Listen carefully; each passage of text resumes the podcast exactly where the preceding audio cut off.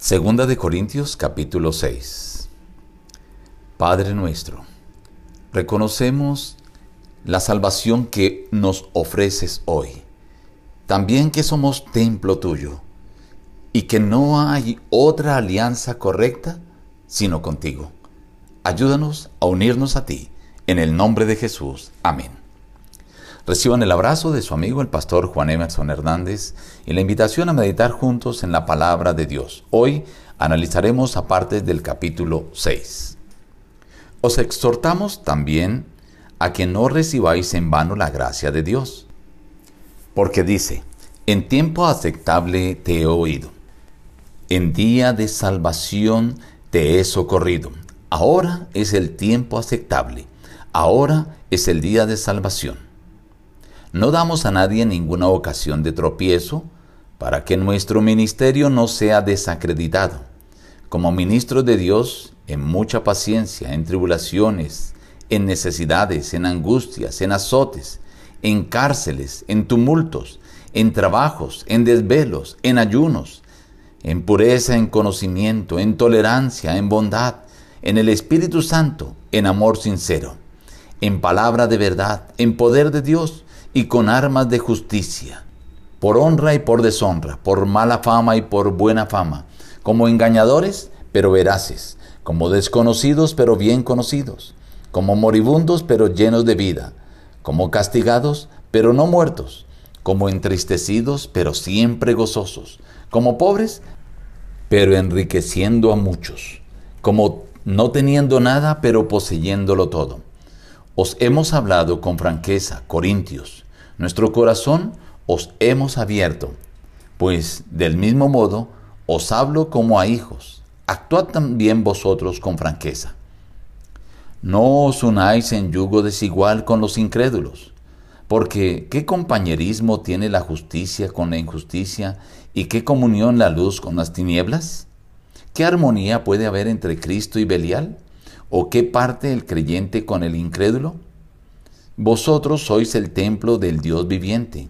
Como Dios dijo, habitaré y andaré entre ellos. Yo seré su Dios y ellos serán mi pueblo. Por lo cual, salid de en medio de ellos y apartaos, dice el Señor, y no toquéis lo impuro, y yo recibiré.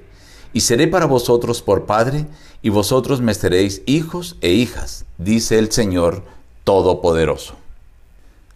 El apóstol Pablo terminó el capítulo de ayer, capítulo 5, mencionando que nosotros somos embajadores de la reconciliación.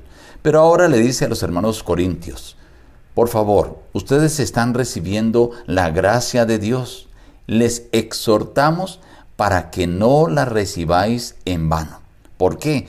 Porque ahora es el momento aceptable, el día de la salvación. Después de este llamado que hace en los primeros versículos, pasa ahora Pablo a expresar cuáles son las características de un verdadero ministro de Dios. Muestra básicamente cuatro características. Allí dice que debe tener paciencia en la adversidad, que se verá el fruto del Espíritu cuando lleguen relaciones conflictivas. Además, que el ministro tendrá siempre un buen ánimo frente a los peligros, siempre gozoso. Y cuarto, el milagro de la regeneración y la resiliencia se verá en él. Pero el apóstol Pablo dice a los corintios, ve a nosotros le hemos hablado con sinceridad, hemos abierto nuestro corazón. Ahora queremos que ustedes sean sinceros. Había un problema con los hermanos de Corintios y era que ellos se unían a los falsos predicadores que venían de Jerusalén. Así que él le amonesta a los hermanos de Corintio para que no se unan en un yugo desigual. Para Pablo, la circunstancia especial tenía que ver con la unión a esos líderes religiosos falsos. Este pasaje se ha aplicado especialmente al matrimonio con incrédulos o a sociedades con personas no cristianas.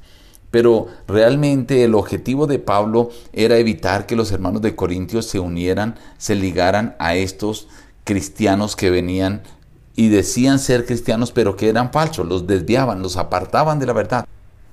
El apóstol Pablo no estaba en contra de que los hermanos de Corintios trataran con los incrédulos, porque era la manera de darles el evangelio y de conquistarlos. Pero estos líderes que se decían ser cristianos, pero realmente para Pablo eran considerados como, como incrédulos, como gentiles era peor que los no creyentes, porque no solamente se acercaban a los cristianos, sino que los desviaban, los apartaban. Y el apóstol Pablo quería evitar que se unieran a ellos. Dice Pablo, la única seguridad que tienen ustedes de ligarse a alguien es ligarse a Cristo Jesús. Por eso el apóstol hace una invitación, dice, apartaos de ellos, porque ustedes son templo de Dios únanse o busquen al Señor y el Señor los recibirá. Dice el Señor, yo seré para vosotros padre y vosotros me seréis hijos, dice el Todopoderoso. Y esa invitación es la misma que hoy el Señor está haciendo en este capítulo para ti. Tú has escuchado el plan de salvación. Conoces muy bien todo el Evangelio de la gracia que el Señor te ha dado. Tienes el conocimiento. Ahora el apóstol dice, no lo tomes en vano. Aprovecha porque hoy es el día aceptable. Hoy es el momento para la salvación. Tú eres templo de Dios y Dios está listo para recibirte y debes ligarte a Él. No te unas en yugo desigual con quienes no tienen la misma fe, la misma creencia, el mismo deseo de alcanzar la vida eterna. Únete a Cristo, que es la única seguridad. Nos despedimos diciendo, busca a Dios en primer lugar cada día y las demás bendiciones te serán añadidas. Que Dios te bendiga.